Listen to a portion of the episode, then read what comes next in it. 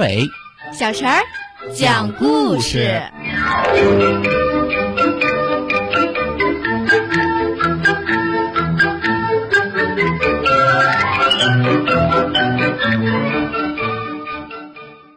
请听故事：大坝告急。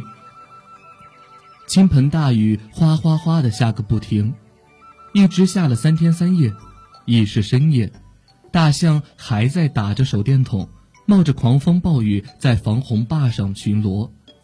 突然，大象发现防洪坝开始坍塌，他心急如焚，急忙敲响大铜锣的同时向村民们告急。当当当，这样的锣声划破了漆黑的夜空，在村子上空回荡着。村民们一个个从睡梦中惊醒过来。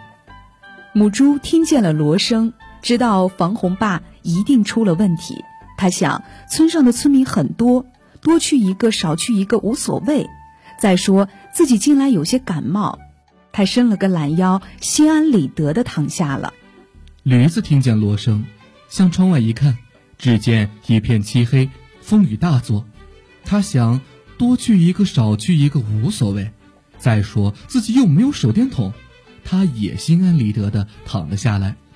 猴子听见锣声，刚一开门，突然轰隆一个惊雷，就把他吓了回去。他想，多去一个少去一个无所谓。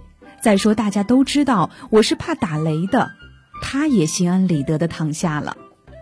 黑熊、猩猩、梅花鹿等等等等，这些村民都听到了告急的锣声，他们也都认为，反正别人会去的，少一个自己无关紧要。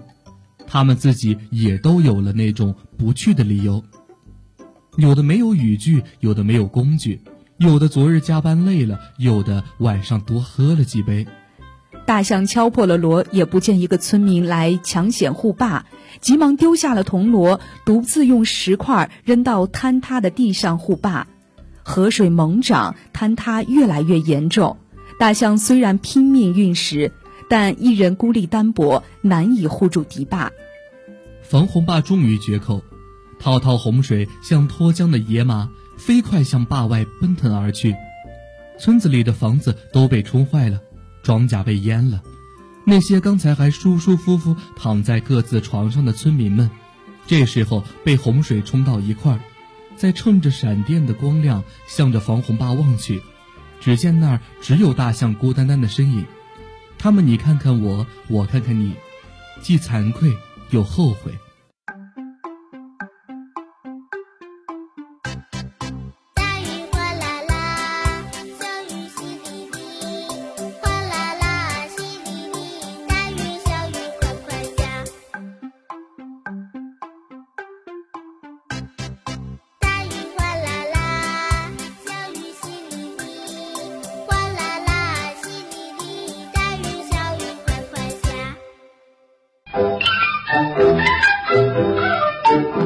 小朋友们，如果想听什么样的故事，都可以在公众号的下面留言，告诉阿伟哥哥和小陈姐姐。